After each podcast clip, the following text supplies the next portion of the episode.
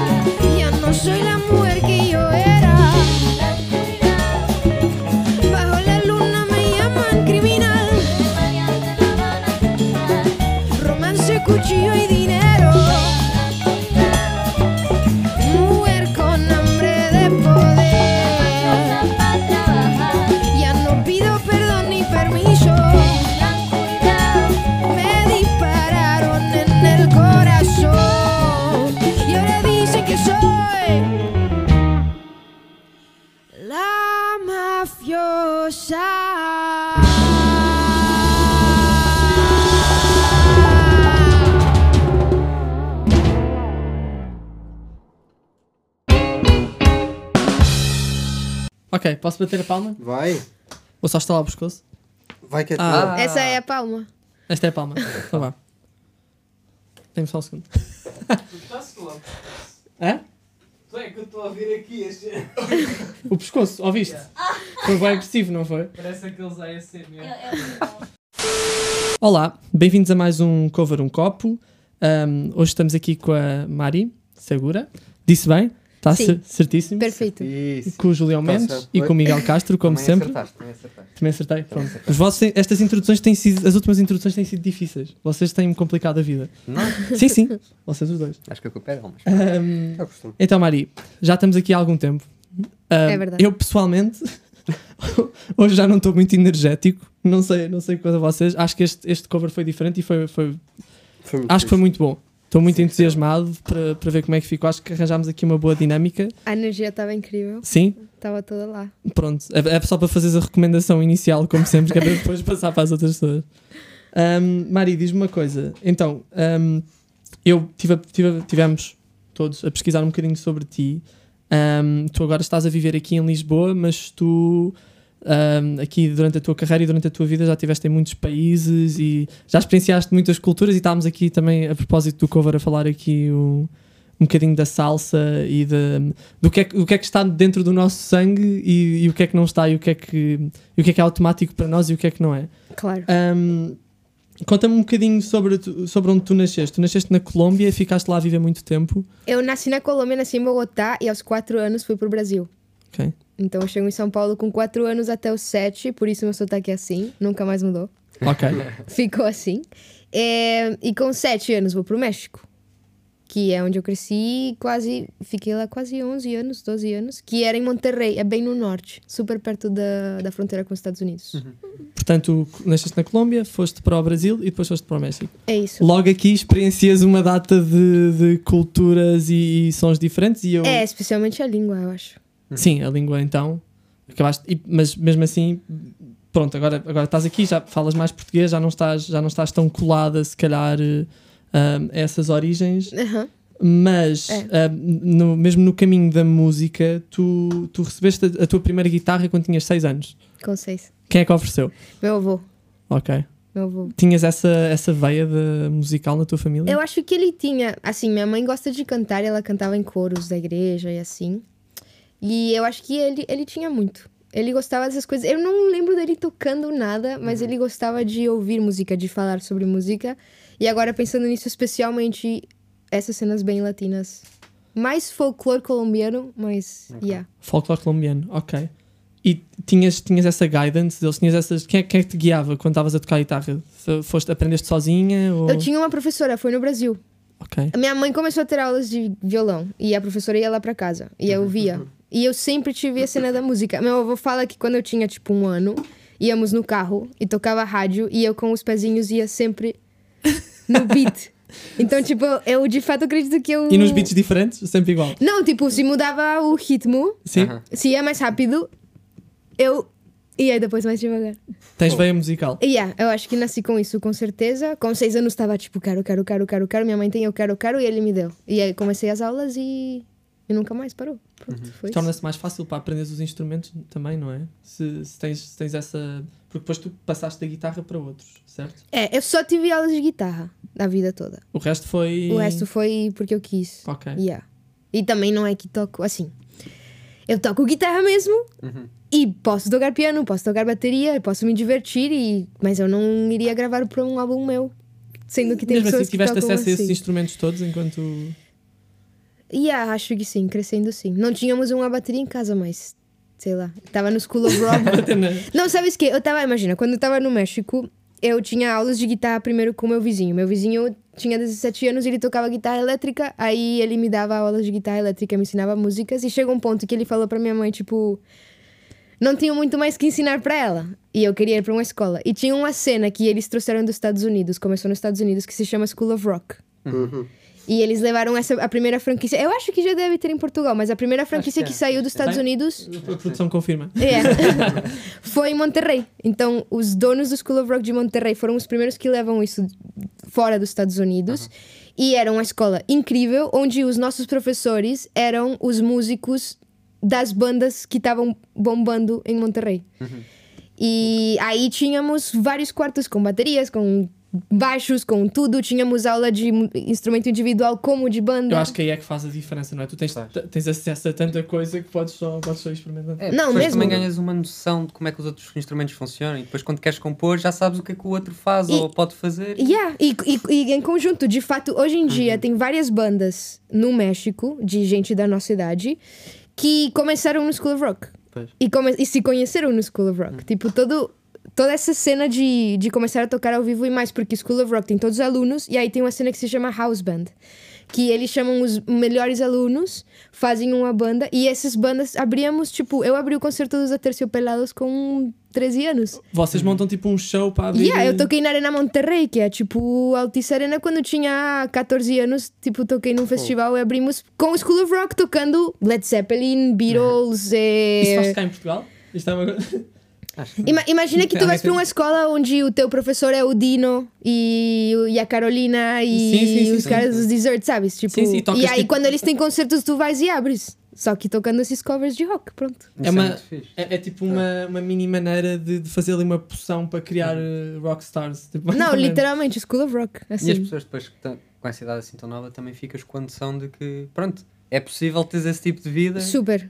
E não é aquela coisa assim distante. assim, Não, coisa. eu entrei Pronto, com sempre a viver 12. isso. Yeah, eu entrei lá com 12 anos, saí aos 17 e já, já tinha o meu primeiro EP gravado com uma banda, sabes? Tipo, já tinha muita coisa. um Já sabia, já sabia o que que era estar num palco. Isso é Eu acho que isso é o mais. Porque assim, tem recitais, né? Nas escolas de música. Tu tens o teu recital, mas tu vais lá, cantas uma Não é a música. mesma pra- coisa, Não, não é a era mesma igual. coisa. Era uma Sim, cena não, boa especial. não. Até a pressão que tu sentes e a habituaste ao público Mesmo. e. Pronto. Não tem nada a ver. Esse foi muito incrível. E depois, Mari, tu estavas, então estavas em Monterrey e depois hum, eu, eu li que tu já viveste em sete países diferentes. Uhum. Queres fazer aqui um bocadinho uma cronologia? Yeah. Então, eu estava em Monterrey. Aí, aos 16, eu fui para a Alemanha por sete meses para fazer um intercâmbio. Morava com a família alemã e tudo mais. Eu queria muito viver isso. Aí, volto para Monterrey, acabo a escola. Vou estudar para os Estados Unidos, na Flórida. Acabo de estudar e vou trabalhar em Chicago. E quando acabo de trabalhar em Chicago, meus pais estavam morando no Chile. No entretanto que eu estava nos Estados Unidos, meus pais foram para o Chile. Mas eles são colombianos, não é? Viviam são na Colômbia e foram colombianos. para o Chile. Então, nesse então viviam no México, que nós estávamos no México, né? Sim, ok, ok, estou a apanhar. Estou a É, aí. Não, é toda uma confusão. Aí eles foram pro Chile, então quando eu acabo em Chicago, tenho que ir para algum lugar, vou pro Chile e passei seis meses no Chile, tipo, gravando um monte de músicas, que até algumas estão hoje em dia no Spotify. E no Chile passo seis meses a ver como que eu vou vir para a Europa. Encontrei um mestrado que fazia sentido, por acaso era em Lisboa, Pois Subi é, num porque, avião e eh, pronto. me- como é que se chama o mestrado? Tu, tá- tu tá- tu já, já o acabaste? já acabei. Ah, é mestrado em produção de som e tecnologia, certo? Isso.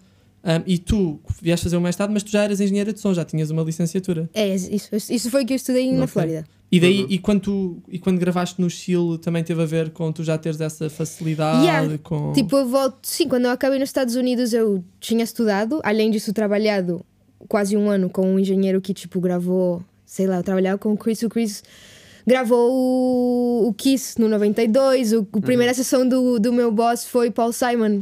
Tipo. Tu estavas estavas numa posição... Não, mesmo fixe. Só que é, é, yeah, ele, era, um- ele era um engenheiro muito, muito foda que. Tava, ele trabalhou em Los Angeles quando a indústria estava bombando mesmo, quando a indústria da música fazia mesmo dinheiro, aí nos 2000, Sim, sim, sim. entre os sim. 90 e os 2000 e um pouco. Explosão. E aí ele foi para Chicago, então ele tinha um estúdio mais pequeno, só que todo o conhecimento dele tava tudo lá. E um ano inteiro foi só ser a mão direita dele. Então era o que oposto incrível. de o que Parece- eu faço hoje em dia, era estar atrás e Eu- eu- gravar outras pessoas. Eu acho que tu só neste bocadinho já tens uma vivência musical e, e, e de vida que toca... Nós, nós os três juntos quase. Não, não, nós provavelmente se calhar toda a gente que está aqui. É. Menos o Diogo, o Diogo é o rei. Produção? Ahm, fixe. E depois, quando vieste para a Europa, vieste logo para Lisboa?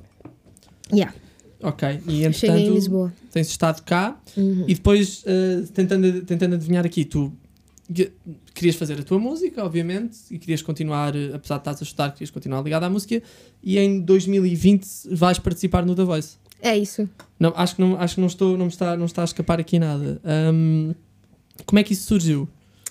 Então, praticamente, assim, imagina, eu sempre, eu componho desde que eu tenho 12 anos, que a primeira música que eu fiz quando, foi quando meu avô, que me deu a guitarra, morreu, né? E pronto. Ah, quando Com morreu. 12, exato. Eu tinha Ok. 12, ele estava na Colômbia, nós estávamos no México, eu não percebia nada, peguei uma guitarra, fiz uma música. E aí falei, já tinha composto coisas muito ruins antes, essa foi a primeira que eu Faz falei, ok, eu gosto dessa. E desde então, tudo que me acontece é uma música. Então, eu já, compostas, eu tenho mais de 300 com certeza, e sempre que eu me mudo para um lugar novo, eu encontro uma banda. Só que nunca cresce.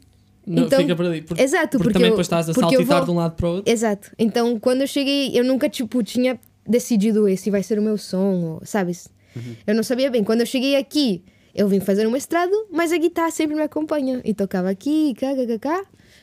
Comecei a tocar na rua, antes, bem antes de começar a pandemia. Onde é que ias tocar? Aqui em Lisboa? No Cais. No Cais. No Cais, Ribeira das Naus. Hum. eh, Sozinha? Não, ia com um baterista. Ok, é tipo com um mini kit e. Ele ia com um mini kit. Yeah. Fixe. Fizemos uma super pesquisa antes de começar a tocar nas ruas. Foi, foi super planejado para fazer aquilo certo e aprendi muito tocando na rua. Isso é engraçado porque dá um bocadinho aquela ideia que tu vais, vais tocar na rua, é tipo, saíste de casa, apeteceu-te, levaste as coisas ali para a calçada e. Nossa, zero, nós planejamos aquilo tão bem. Mas o que, é Porque, que- o, que, o que é que planeavam? tipo, imagina, nós fomos dar várias voltas por Lisboa a ouvir o que que tem. E nós percebemos que o que tem nas ruas de Lisboa, especialmente lá nos lados turísticos, é música brasileira, mais do que qualquer coisa. E o que mais tem nessas ruas são turistas que falam inglês. Então, claro que é fixe ouvir a música brasileira para lá, mas pronto, podemos fazer uma coisa diferente. Fomos e tiramos um monte de covers típicos que todo mundo podia conhecer do nosso jeito. Então, se eu via, sei lá, imagina, tava tocando e do nada apareciam uh, dois casais de velhinhos. Ah, eu toquei no microfone. E então eu começava Hotel California, pum, vinho. Sabe? Tipo, ler essa cena do público. Que músicas que eu vou tocar agora? Isso é muito E fixe. repetindo- estudo de mercado Claro. bastante. Não, isso é Porque marketing queríamos- tempo real. É, É, marketing mesmo. tempo real. Não, e Casal de velhinhos. Hotel Califórnia. E conectamos com algumas pessoas. Eu lembro, teve vezes que chegavam 20 euros. É sério? Uhum. Teve uma vez que eu nunca vou me esquecer, que estávamos mesmo no. Sabes quando estás passando da Praça do Comércio para Praça do Comércio para Ribeira das Naus? Sim. E estávamos nesse spot. E chegou a polícia. E nós não tínhamos Ali, licença. eu tenho que a uma cena da câmara. Porque tentamos tirar a cena a da câmara e é impossível. Tipo, eles Sim. fazem tudo para que tu não tires É a aquilo. não é? Não, É a de fato. costume, sim. Achei tão ridículo, depois de tantas tentativas, que falamos: sabes o quê? Vamos na mesma? Nós e chegou um policial. É. Não, exato. Chegou um policial e ele falou: vou chamar a câmara. E eu olhei pro Gabriel e ele falou: Vamos na mesma. Pronto. Começamos a tocar, chegou a câmara, ficaram olhando, ficaram olhando, três músicas Gostaram? e foram embora. Foi incrível.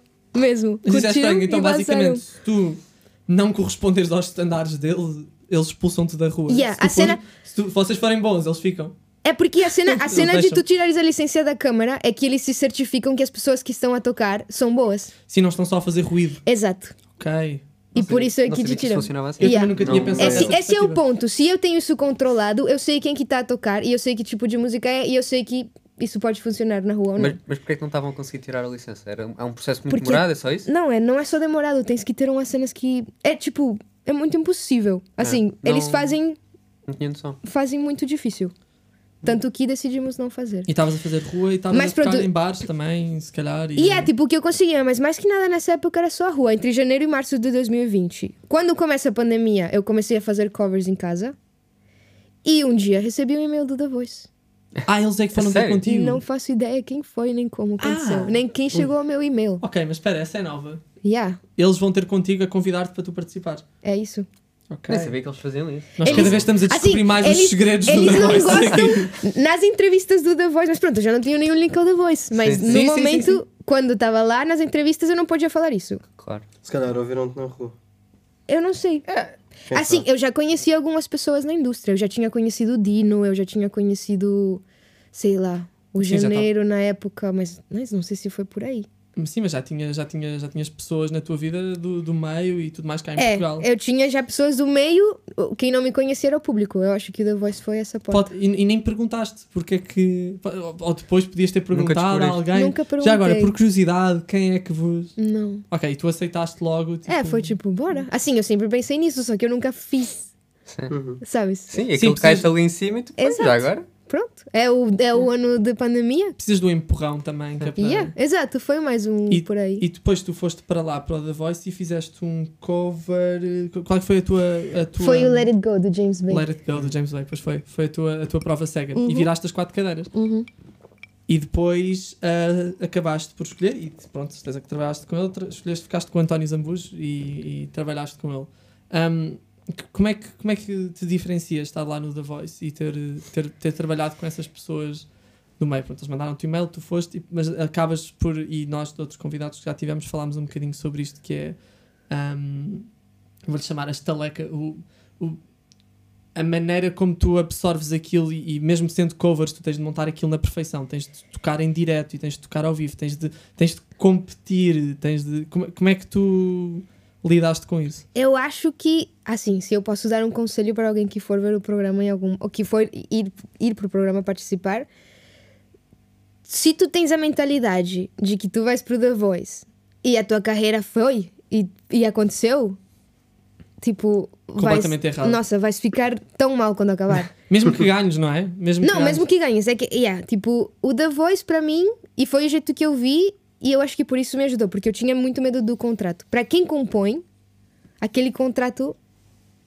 é o, o Tu tens o um contrato super vinculativo quando, quando participas no Voice, não é? Mesmo Sim. que participes só, Se a- tu queres participar, tu tens que assinar um contrato que só fica ligado se, ele, se ganhares, automaticamente, ou se eles decidirem até dois meses depois do teu último episódio. Ok. Então, durante esse tempo, tu não podes fazer nada. E até tens que ter cuidado com o que, que postas nos stories, papapá, um monte de coisas. Só que a cena dos direitos de autor, pra mim, era o que mais me importava. Então, eu tava com aquele. Um será que eu vou? Será que não vou? em relação a- Yeah. Mas aí eu pensei: pronto, é melhor ter 10% de algo Do que não tem nada. do que 100% de nada. Exato. Uhum. Então eu vou. E assim, a probabilidade. Eu sabia que eu não ia ganhar, pra começar. Quem ganha na final é por votos. Nunca vou ganhar por votos, eu sou colombiana, tipo, não vai acontecer. Isso Hum. eu já tinha completa certeza. Achas que havia um bocado esse. Esse estigma, não é? Esse, sim, esse, as pessoas estavam enviesadas porque tu eras colombiana e era um bocadinho. As pessoas são mais, recebem com mais facilidade as músicas portuguesas e os artistas Claro, assim, eu senti algumas cenas, assim, um pouco. Claro?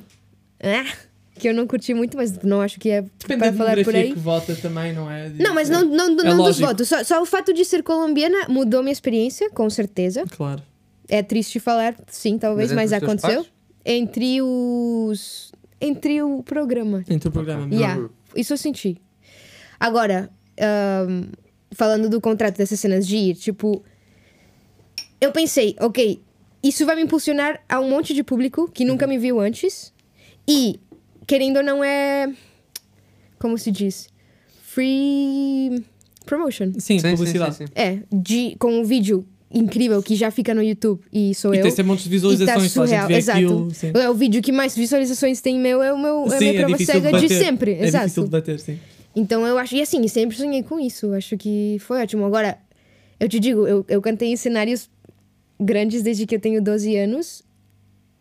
Obviamente, tu sentes aquele nervosismo antes de entrar no palco, mas pra mim o palco sempre foi um lugar de presença absoluta e, e ser feliz. E Isso é uma coisa que se calhar tu tinhas a mais que os outros, que é tu já tinhas estado nas arenas e já tinhas estado em vários países, já tinhas absorvido aquilo tudo. Yeah, e há pessoas mas que estão o The ali num- Voice- num palco grande pela primeira vez. Mas o The Voice não tem nada a ver com isso. Pois, O pois. The Voice me.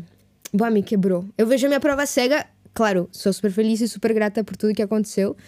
Mas a Mari consegue dar muito mais do que isso. E eu não estava à espera que isso acontecesse. Eu não estava à espera. Eu peguei na guitarra, eu saí, abriram aquelas portas, eu fiquei na frente do microfone e minha voz tremia. Lá e eu não um clique. conseguia controlar. Isso foi tipo, o quê? Porque sabes Foi- que é um take, é uma oportunidade, um take. a um- cena de.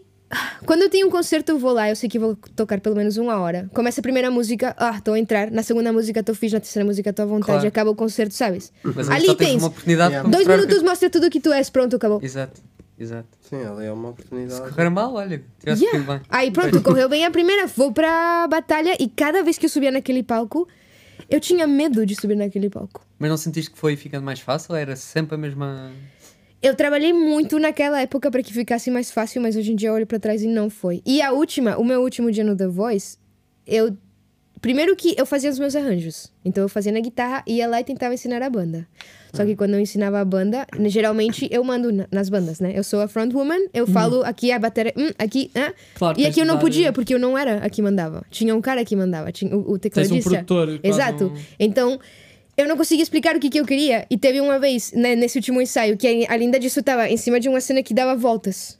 Então eu via as cadeiras, a banda. Depois começas a ficar enjoada. Tipo, Claro, e eu começo a tocar. Eles falaram: tens duas passagens da música. Vais tocar ela sozinho uma vez e depois duas com a banda. E já! O seguinte é o dia seguinte vai ser ao vivo. Pro país inteiro. Pois. Então começa a primeira passagem e a bateria não tava. Então eu parei de tocar. Foi a única ideia que eu tive. Eu tive, ok, eu tenho que parar isso. Parei de tocar. Quando eu parei, parou todo mundo e nossa. Mas aconteceu-te ao vivo? Não, não, não, Oh, não. ah, no ok, ensaio. no Eles ensaio. falaram que eu tinha du- Pois, dois dois. passagens. Na primeira passagem começou a música e não tava. Uhum. E eu parei, pra não perder a passagem, porque eu sabia que se eu tocasse a música até o fim e explicasse, só ia ter mais uma. Sim. Então sim. eu parei de tocar, mas isso foi horrível, porque eles ficaram muito chateados comigo. Tipo, não podes parar Como se eu é fosse uma aquela- diva. Tipo, tu não podes, porque aqui tem uma produção de luzes e tá, tá, tá, tá, tá, e não é só tu. É e... muita pressão, é muita Nossa, pressão. pra mim isso foi super pesado. Quando acabou, fiquei super triste, obviamente. Eu achei que eu ia chegar um pouquinho Sim, ficaste nos quartos de final, não foi? No É. fundo ainda, ainda chegaste um pouco longe. E cantaste James Bay, cantaste Bon Iver, cantaste Salvador Sobral, Tiago Nacarato, pronto. Uhum. E cantaste Dance Joy. Yeah. E Bessame muito. E o Best Am Mucho, que é, originalmente é da Consuelo Vasquez, não é? Uhum. Velasquez. Ah, e depois tem todas as outras versões. As 1500 que As existem. 1500 versões, incluindo dos Beatles, não é? Acho que há uma versão dos Beatles. Há uma versão dos Beatles, não é? Eu acho que segundo consta. Não tenho a certeza. Confesso que não, confesso que não fui ouvir, mas tenho, tenho quase certeza.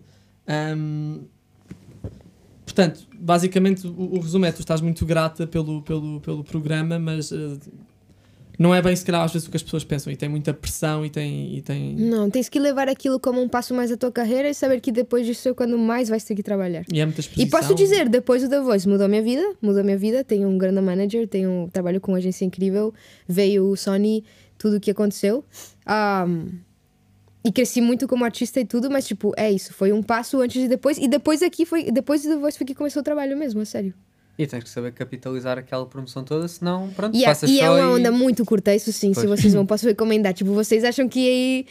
Não, tens de aproveitar. Tens de Não, aproveitar, é, é um momento e uma vez que começar Sim. qualquer outra coisa já foste, tipo, já Pois, não. pois. É, é um momento assim, Mas tu já aproveitaste, não é? Tu depois, quando sais lá. Claro que, pronto, eu agora também aprendendo, se tu já conhecias, por exemplo, o Dino, não sei onde é que conheceste, mas já tinhas essas, esse tipo de conexões, também, obviamente, já estavas um pouco dentro do meio, quase. Mas com o The Voice, tu depois sais e, e, e fazes uma música com o Tiago Nacarato, é? Uhum. Que é um artista que hoje em dia já tem, já tem uma certa visibilidade. E, hum, como, é que foi, como é que isso aconteceu e como é que foi para ti trabalhar com ele? Porque eu li que vocês estiveram a escrever a música juntos e, e houve.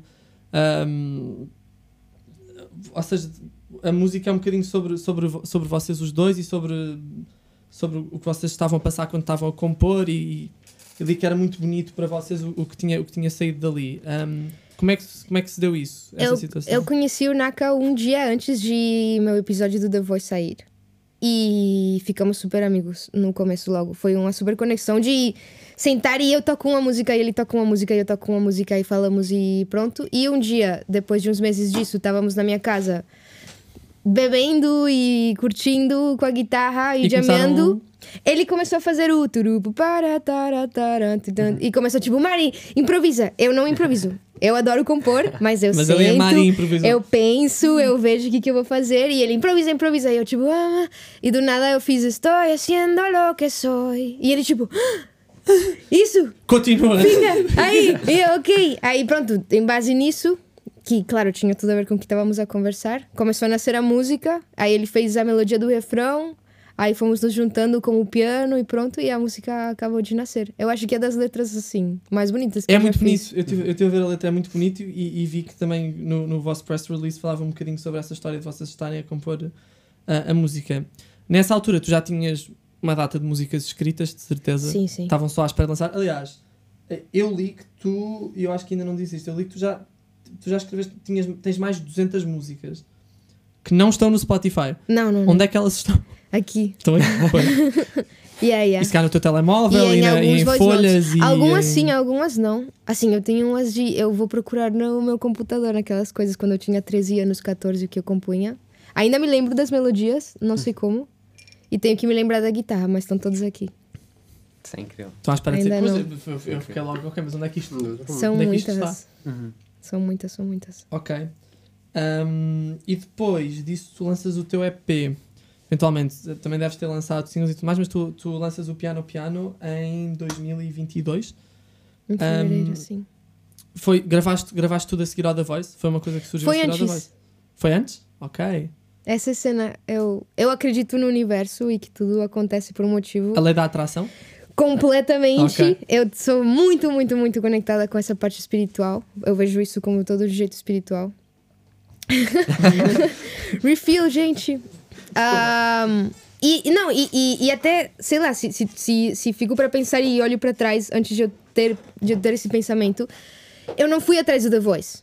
Ele chegou. Tipo, as coisas te acontecem quando é o teu momento e tu estás ali mesmo preparado para receber. Isso eu tenho completa certeza. Ok. Então, antes do The Voice, eu fiz uns covers em casa. Graças a esses covers em casa, uma pessoa no- na Espanha que quis trabalhar comigo no momento, nunca acabou acontecendo, me disse: Tu precisas de música em espanhol cá fora. Eu tinha só cenas em inglês. E eu nunca tinha gravado nada em espanhol. Sim, na- na- no fundo é a tua língua, a tua língua materna. tua... É, tipo, imagina que foi um. ali- Se eu vejo meu 2020, foi tipo, só o universo me dando, tipo, todas as dicas, assim. Tens que gravar algo em espanhol. Aí, um cara no Instagram me viu e queria produzir comigo. Acabou sendo meu produtor. Beleza, produzo com o Miguel o EP. Quando o EP tava quase pronto, saem os episódios do The Voice. Pra quando acaba o The Voice, o meu EP tá pronto, eu já tenho isso pra mostrar pra agência, a agência já contactou a Sony, tipo, a Sony só entrou no final, percebes? As coisas vão acontecendo umas atrás das outras É. e desenrolaram-se Tipo, eu saí o EP tava pronto. Quando eu tava gravando as vozes do EP, foi tipo meus últimos episódios do The Voice, vá. Foi um timing mesmo bom. Estava a acontecer tudo ao mesmo tempo, nessa Tudo. altura. Naquele momento era só. uf. Mega. Não ficaste stress, não ficaste ansiosa. Fiquei bué. E mais porque Ah, obrigado. eu não percebi que eu fiquei com medo do palco. Uhum. Eu não Ficaste com- sabia. Como é que é? Ficaste Fiquei com medo do palco? palco depois do The do The Voice. Voice? Eu fiquei um pouco traumatizada com isso. E eu não percebi até Que um é uma ano coisa depois. que tu nunca tiveste. Nunca. Foi surreal. E era uma cena, cada vez que eu entrei no palco durante esse ano, eu sentia a pressão de que todas as notas forem perfeitas e ai, se eu vou errar aqui. E, e é tipo, não, eu vou errar. Tipo, alguma nota não vai dar, mas aqui não se trata sobre isso. É sobre o que eu estou a transmitir. E se o que eu estou a transmitir e o que está no meu pensamento é a minha preocupação por errar na nota, então tu, com certeza, como público, não sentiste nada do que eu estava lá a fazer. Claro. Percebes? Então, assim, foi um ano de uf, desconstrução. Oh, foi intenso. Mais a pandemia à mistura e, o- e o- e os confinamentos e os covers e os. É, tudo. E aí, em janeiro, imagina, eu lancei, sim, eu saí do The Voice em dezembro de 2020. Em janeiro de 2022, eu tive a super incrível oportunidade de fazer a primeira parte dos shows do Alceu. Pois, eu tinha isso aqui também, sim. Se calhar estou cortando Boa. a tua história. Não, não, não estás, não estás. Tu fizeste, tu abriste, tu- bem no momento feito, tu abriste alguns shows do, do Alceu Valença, não É, foi? foram sete em janeiro. Nos primeiros três, mesma cena. Ainda não estava. Ainda estavas com. Ah, aham. Sim, até por causa da pressão, não é? O Alceu é um artista muito grande no, no, no Brasil, especialmente, não é? Claro, não, e todos os shows esgotados e as Claro. pessoas estão lá para ver o seu. Tipo, não para ver-me a mim. E- está aqui a Mari Segura e tu andas tipo, Exato. olá, Em espanhol. guitarra. Exato. É, yeah. Aí, tipo, no quarto show, mais ou menos, eu, eu, foi que eu percebi. Tipo, demorou, ué, demorou muito tempo. Todo esse tempo eu não sabia que eu tinha medo do palco. E até o quarto show eu tava tipo, mas eu amo estar no palco. O que é que se está a passar? Yeah, tipo, como assim? Aí no quinto show me joguei um pouquinho na piscina. No sexto show tava à vontade. E o sétimo show, que foi no casino aqui em, em, no No Estoril, Estoril, no Estoril. foi.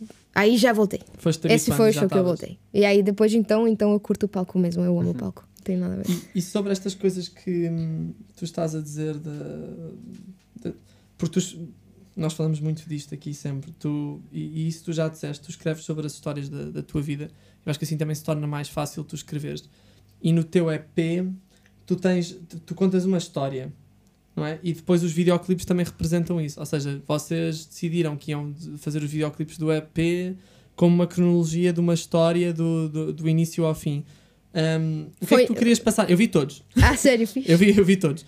O que é que tu querias, o que é que tu querias passar? E, inclusive eu vi que numa das músicas tu misturavas cereais com granola.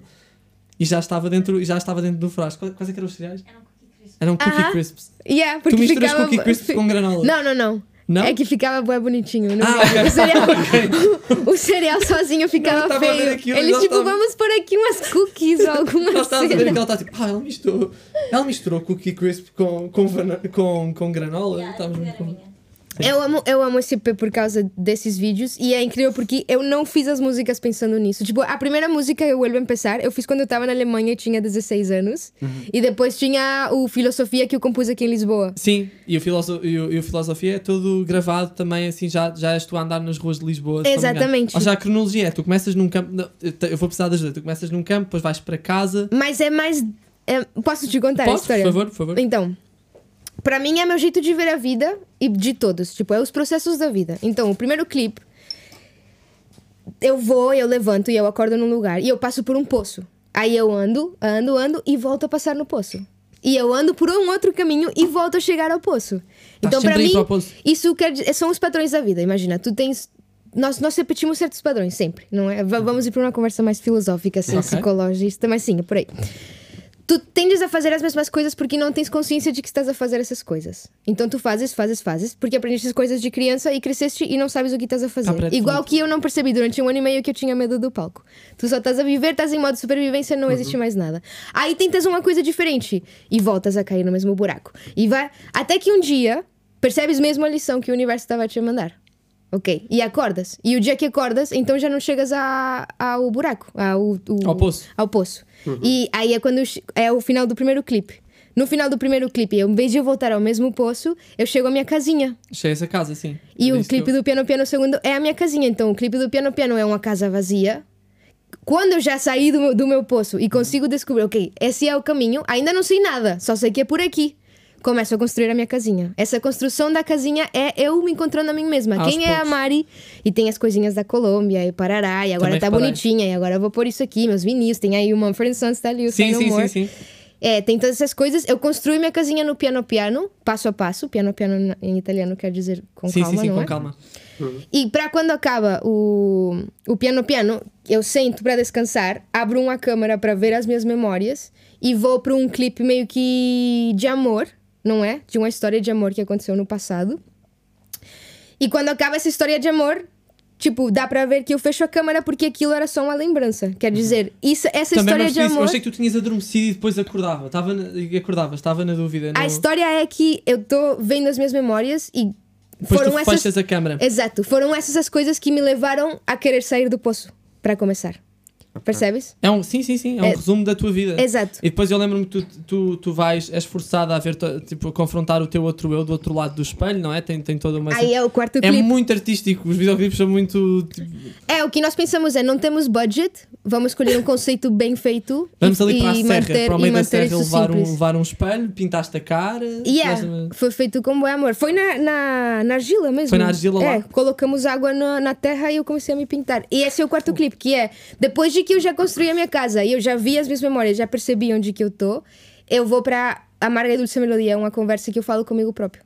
É simplesmente Daí o eu, é, é a Mari falando com a Mari, aí tem o espelho e tem a Mari super produzida com fato, com make-up, com cabelo, brincos, e depois tem a Mari de branco praticamente despida, tipo nu, né? A falarem Raw. uma com a outra. E essas duas, e, e a aceitação de que a Mari é tudo isso.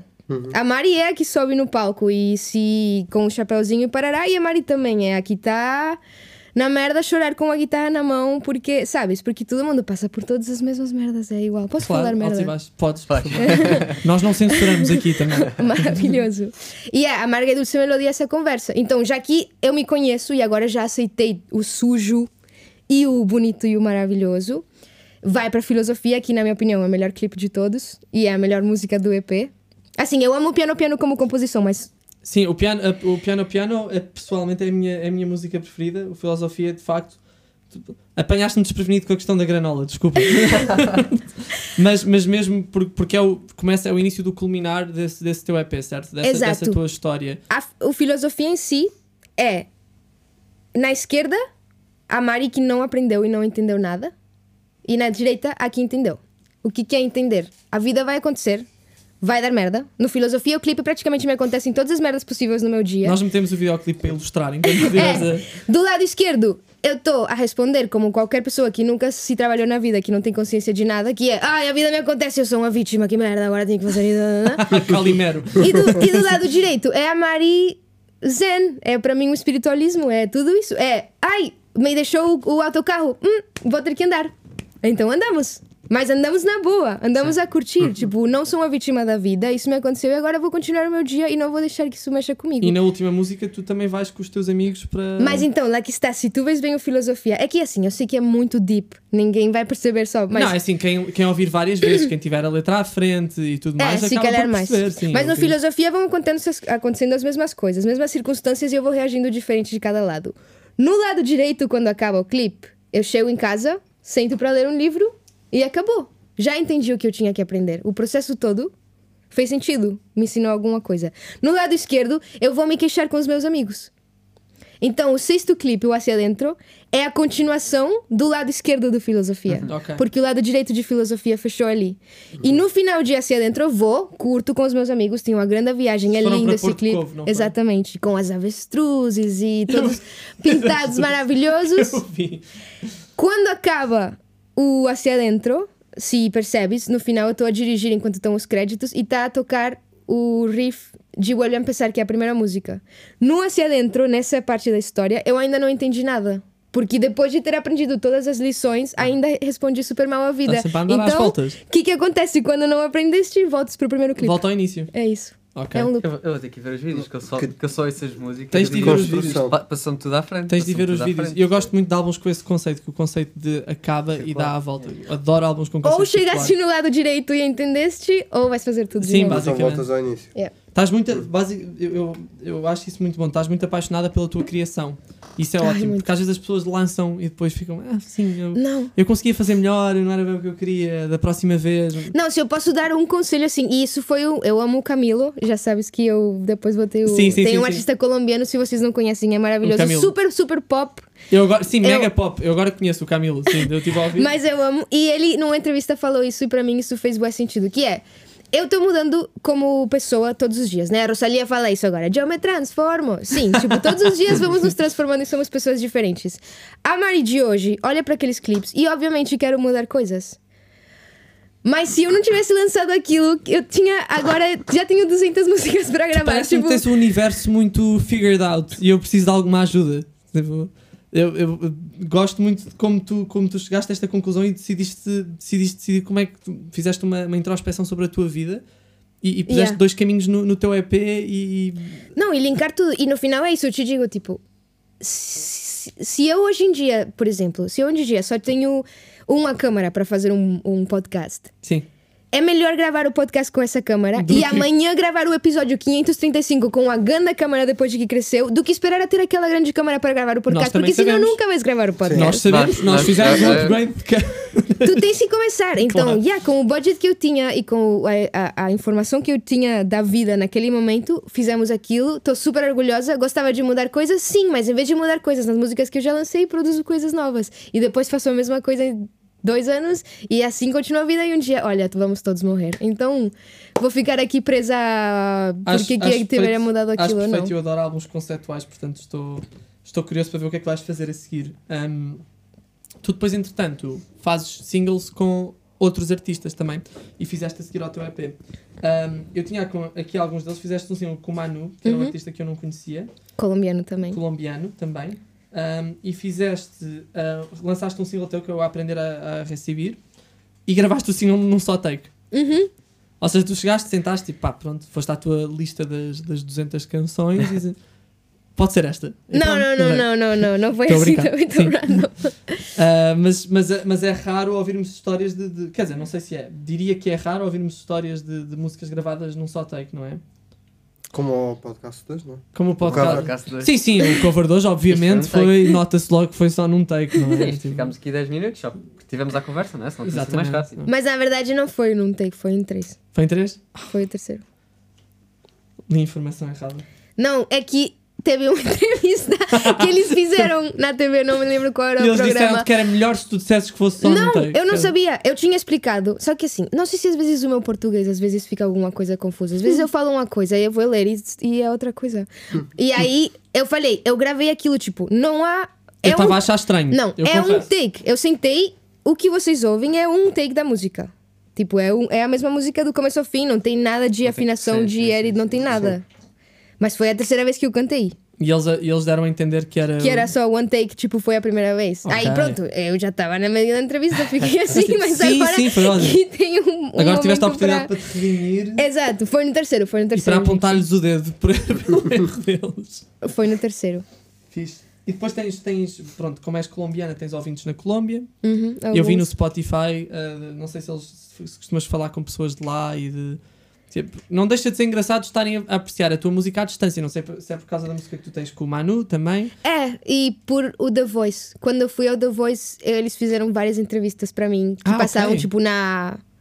na TV Nacional. Chamas a atenção por seres sul-americana e estares, e, estares, e estares no The Voice em Portugal. Exato. Ok. Era tipo, tem uma colombiana eh, que tá no The Voice em Portugal e cada semana eles faziam entrevistas e ganhei algum público lá na Colômbia por Ok. causa disso.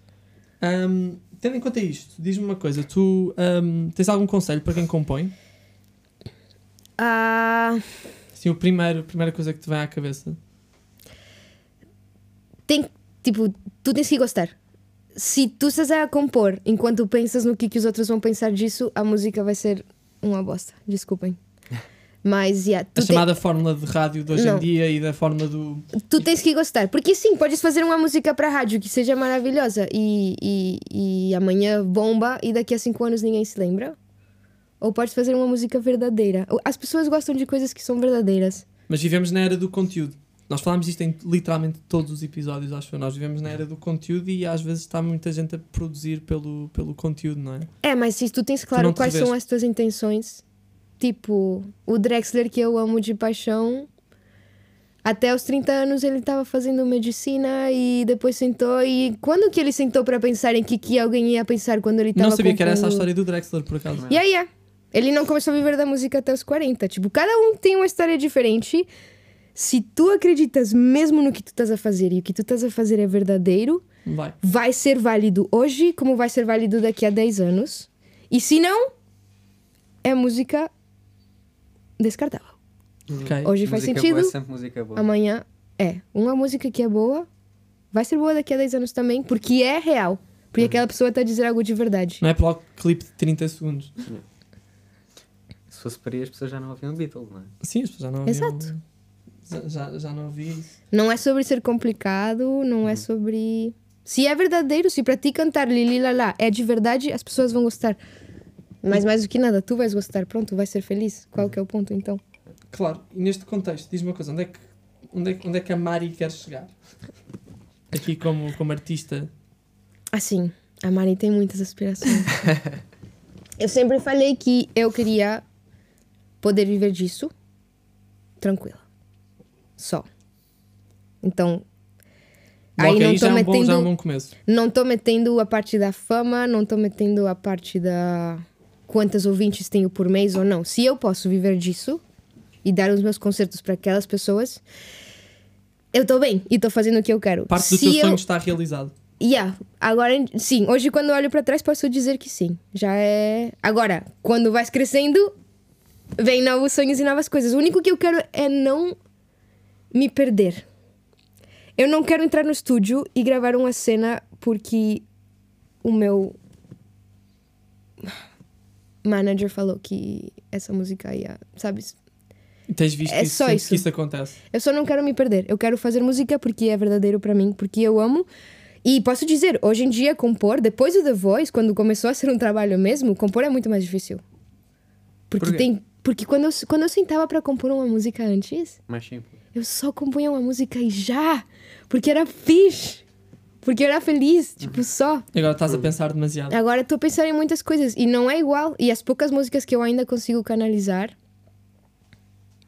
eu amo. Tipo, aprender a receber. Foi uma super canalização depois de meses de pensar que eu nunca mais ia voltar a, a poder compor daquele jeito. Porque já não vem do mesmo lugar. E o que eu quero cuidar é isso. Tá me custando. Tô nesse processo. Pouco quero a me manter nele. Yeah. Não quero me perder. É só isso. Se eu chegar. Assim, eu não acredito com a música que eu quero compor que eu vou chegar a. a vender como vende a Rosalia ou o Bad Bunny. Porque o pop. Pop mesmo, O pop vai produzido vender pop, mais, é vai vender normal, mais, vai fazer sim, mais sim. dinheiro. Nunca foi o meu propósito. Então eu prefiro. Yeah! Sabíamos que ia acontecer. Esta fita cola preta, Diogo, isto não está com nada. Vocês foram buscar a pior. agora quis, agora quis. Não, isto aqui está bom. dou-te- Não, na verdade, nós agora em todos os podcasts nós fazemos de propósito pelo cair. Tipo, há um botão, tipo aqui atrás, eu Ah! carrego isto cá. Já Sim, tá, é tudo. É, é tudo E dá, perfeito. Sim, sim, sim. Da outra vez foi igual. Outra vez foi igual. Não, mas agora fica, agora fica. Ahm, Oi? Como é? Assim, eu microfone acho que o pop é maravilhoso. Assim, eu amo o Camilo e ele faz pop, não é por aí. É só que eu, como artista, não quero fazer É esse uma estilo escolha, é uma de escolha. música. Sim, sim. Yeah. E só quero que o que eu faça saia sempre do eu amo isso e pronto. E que isso me permita viver da música e pronto. Tudo o resto que acontecer. porque acho mesmo que vai acontecer, acredito mesmo, é uma consequência. Maravilhoso. Mas não quero que isso nunca seja a minha intenção. Fica a mensagem da, da Mari para, para terem em conta quando estão a fazer a vossa música e terem, fazerem essa, essa introspeção. Um, eu agora, para os últimos minutos, queria falar aqui um bocadinho de música. Uhum. Não só do cover que nós escolhemos, nós fizemos o cover da, da Mafiosa, da, da Nati Peluso. Um, eu até ia perguntar porque é que tu escolheste, mas isso foi um bocado coletivo, não é? Eu fiquei tipo, olha, eu acho que devíamos fazer um cover da Nati Peluso. Yeah. E ficaste tipo, sim, temos de fazer um cover da Nati Peluso.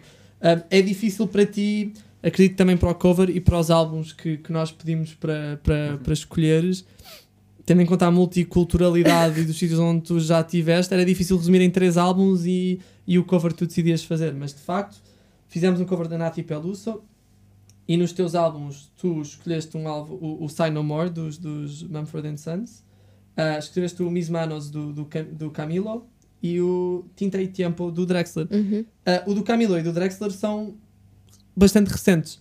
Sim. Mumford Sons já são mais as tuas influências deep rooted de, de 2000, 2010. Um, É. Uf.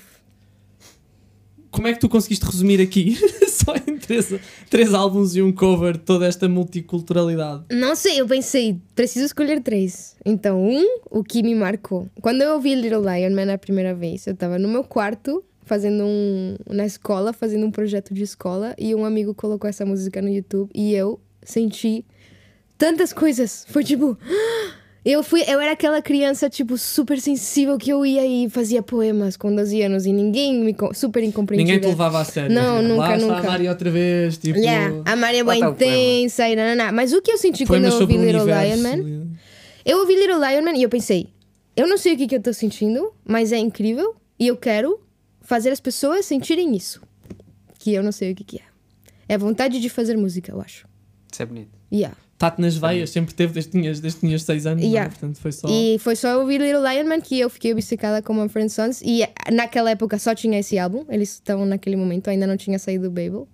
E eu comprei o vinil e ouvi, pff, sei lá, por anos, só e, isso. E daí tu tens uma grande infância de folk na, na- e, e, é, e é algo que tu gostas muito. E depois tens, tens o pop do Camilo e tens também. Bem, como, é, como resumir os- o, estilo de música do Drexler, não é? Aquilo é. é- ele já, já fez de tudo, é Não, esse impossível. Nós já fizemos um cover de, de- Aham. de Uhum. Drexler. Um, Qual é que era a música? Nada música- del cielo. a idade do céu. a idade do sim, cielo. sim, sim. Que depois também tem as, tem, tem as, suas, tem as suas versões. É, Um, mas essa já é mais antiga.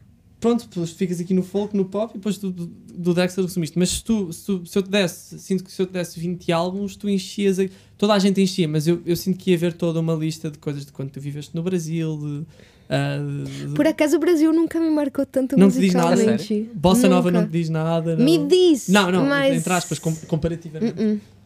Não, Ok. não Ah, é sei. por aí a minha cena. Yeah, é bem estranho. E aqui, tipo, tem tanta influência, mas de fato não é. Porque, por exemplo, Bossa Nova é uma coisa que costuma tocar a toda a gente. Sim. Literalmente toda a gente tem. Não, eu acho lindo, eu acho lindo. Não, não, não, obviamente, mas, mas, não é, mas é, acho engraçado não ser, o, não ser o que te toca mais. Não. Mas se calhar como tem. Não quero estar a dar aqui um tiro nos pés, mas como também tem muitas parecenças com, com música, com o resto da música latina, se calhar preferias música colombiana ou quer que seja.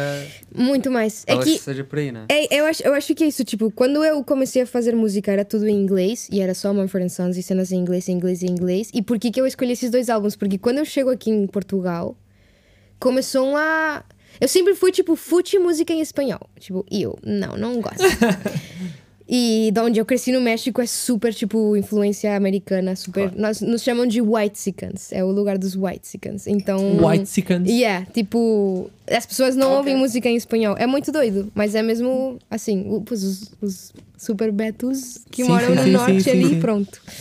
E, e quando eu cheguei aqui é que eu comecei a apreciar a música latina. Então, tipo, pra mim o reggaeton foi sempre eu, fute, não, até que eu tava aqui e passava alguém ouvindo reggaeton ou passava qualquer cena e eu, tipo, O teu casa, radar. Casa, sabes? E era tipo, mas eu não gosto de reggaeton. Era tipo, não, guilty pleasure. Só que Estavas tipo. contrariada. Mas, mas eu tô com saudades, sabes? Tipo, o que são as festas lá, o que é tudo. Claro. E as minhas memórias, por isso que eu falei hoje quando estávamos a gravar. Esse piano, esse tam, pacataca, tapan, tacapan, cataca.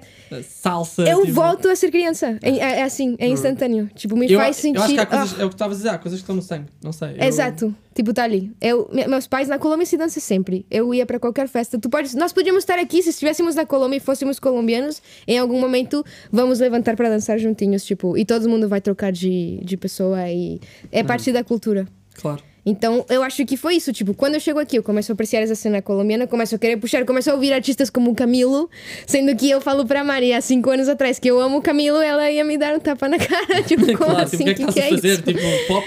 yeah, tipo, temos que fugir daqui, não é? Só que não, na verdade, isso é o que me lembra a casa. Isso foi o que o Setangana fez no Madrilenho e foi o que o Drexler fez no Tinta e Tempo, que é vou pegar toda a modernidade do que está acontecendo agora, o fixe de agora, Sim, nós também com tudo o que era incrível sim. lá e pff, E Sim. é isso que eu estou agora a E fazer cola nas minhas bem, e o, e, o, e o El Madrilenho é, é um álbum que está, que está a pegar a toda a gente por causa disso. Não, não, não está ali restrito. Pega em várias influências Não. e não está ali restrito só a um estilo que não é pop e que depois, tipo, E tu, as pessoas que Set- gostam de pop não podem ver. Aquilo cola para toda a Yeah. gente e é um show. E é o um... Setangana antes do Madrilenho não tem nada a ver. Sim, sim. Ele pegou naquele com aquele. E eu vi uma entrevista ele a falar exatamente isso. Eu queria me lembrar do que era ser criança. Todo mundo tá agora nessa vibe espiritual e a lei da atração e parará. Nós temos que conectar com a nossa criança. É aí que tá o segredo de tudo. E foi isso que fizemos neste cover. Yeah, exato. É isso. Pronto. Um eu- assassin. Ganda challenge. Costumo. Não, foi super fazer fácil. essa música. Não, foi super tranquilo. Sim, sacámos Um, a música ontem, não é? Claro, não queria deixar, não queria deixar de, de, de agradecer também às pessoas, às pessoas que, que estiveram connosco. Eu não sei, eu sou super mau, eu sou super mau com nomes. Ainda está aqui, está aqui a Rita, que esteve connosco a gravar vozes. Eu fiz os apelidos, que é para pôr o tagzinho. Qual é o apelido da Rita? Paiva. Paiva, Rita Paiva, a Francisca Caruso, o, o Duval, que também esteve aqui. Nós vamos pôr aqui os, os, tags de toda a gente que vieram aqui gravar este connosco e o Manela Almeida. Uhum. Um, para além dos de nós e das pessoas do costume, porque, porque se- sem, sem, este, sem este apoio, sem as pessoas virem gravar connosco, não tínhamos conseguido fazer isto e É. foi espetacular. Não, espetacular. Agradeço demais. Foi incrível. Sim, Nós é que eu- agradecemos. Não, Nós é que agradecemos, adoramos e, e espero que tu também tenhas gostado de estar aqui e de conversar connosco e, e de estar aqui a tocar connosco, que é o, o propósito todo da experiência. Yeah, tomei a energia da Nath e, e para empoderar a Mari. Sim, a fazer workout É, enquanto cantas. Exatamente. Meu Boa, jeito. Mari. Olha, espero que tenhas gostado. Nós gostamos muito. Gostei e muito mesmo. Obrigado. Obrigado por teres vindo e até à próxima. Até a próxima. Obrigado.